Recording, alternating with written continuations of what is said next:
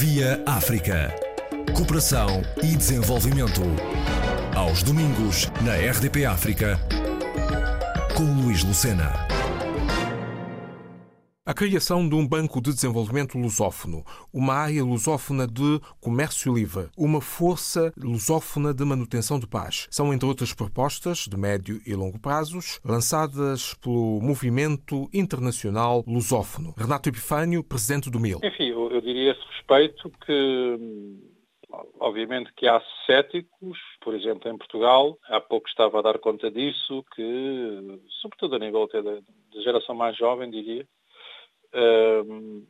enfim, formados uh, num ambiente em que, em, que se, em, que se, em que se defendia, em que se defende ainda muitas vezes, que o único parceiro de Portugal deve ser a Europa, a União Europeia, os países europeus, e, e, e por, por, outro lado depois passa uma imagem, isso, acontece muitas vezes ainda na televisão, uh, por vezes a imagem que se dá da lusofonia não é a melhor, uh, eu próprio também já escrevi sobre isso muitas vezes em Portugal, quando se fala dos países lusófonos, não é pelas melhores razões.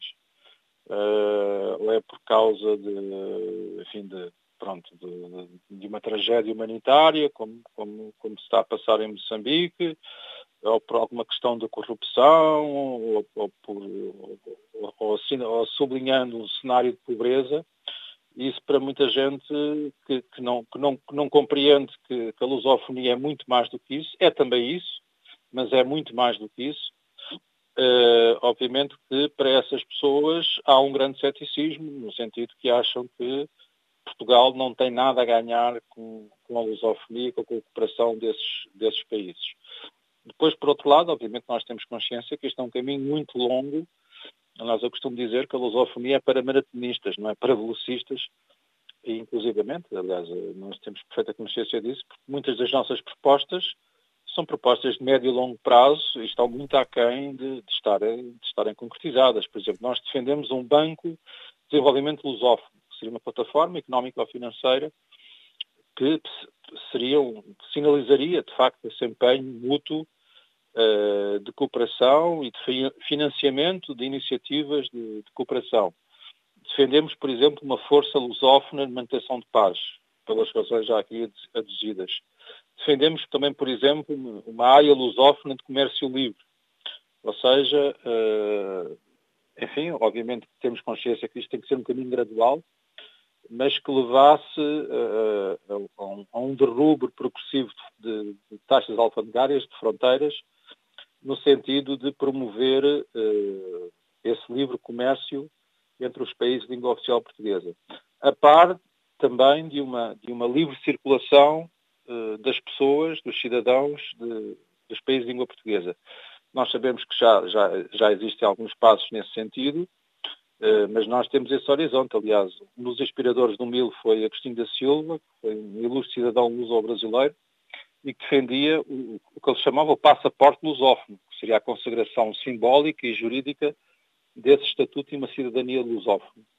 Obviamente nós compreendemos que há, que há, dificuldades, até porque os países de língua oficial portuguesa são muito diferentes entre si. Um, país como o Brasil tem um colosso demográfico, tem mais de 200 milhões de pessoas, e, e há países muito mais pequenos, como, como São Tomé e Príncipe, Timor-Leste.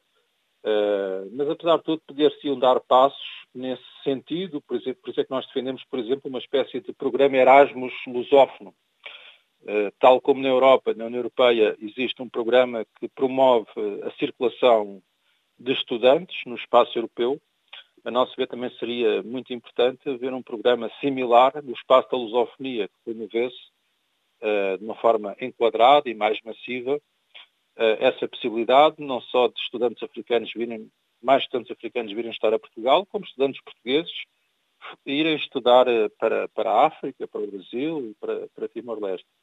Defendemos, por exemplo, uma maior cooperação na, na investigação oceanográfica. Uh, voltando à questão do mar, a importância económica e estratégica do mar, dos recursos marítimos.